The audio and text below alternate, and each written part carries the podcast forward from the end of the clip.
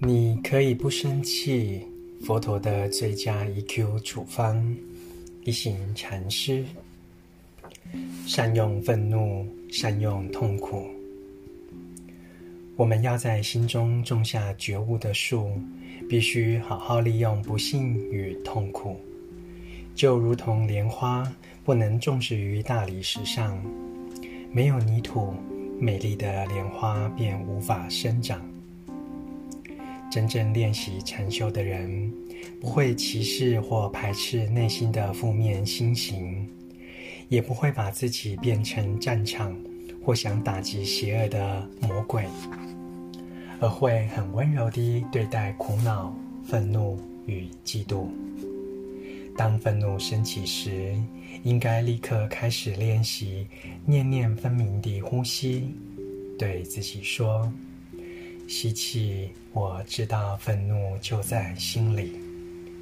呼气，我正在好好的照顾他。我们要像母亲一样，心里想着：吸气，我知道孩子正在哭泣。呼气，我会好好的照顾孩子。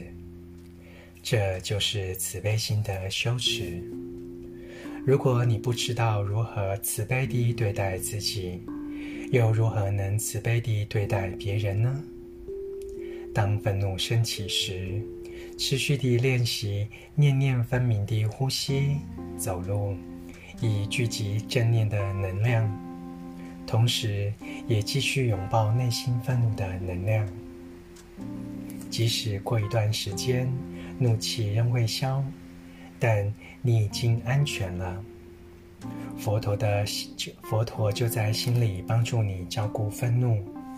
正念的能量就是佛陀的能量。当练习念念分明地呼吸与拥抱愤怒时，你就在佛陀的护翼之下，毋庸置疑的，他正以慈悲拥抱你与你的愤怒。朗读，你可以不生气。佛陀的最佳 EQ 处方。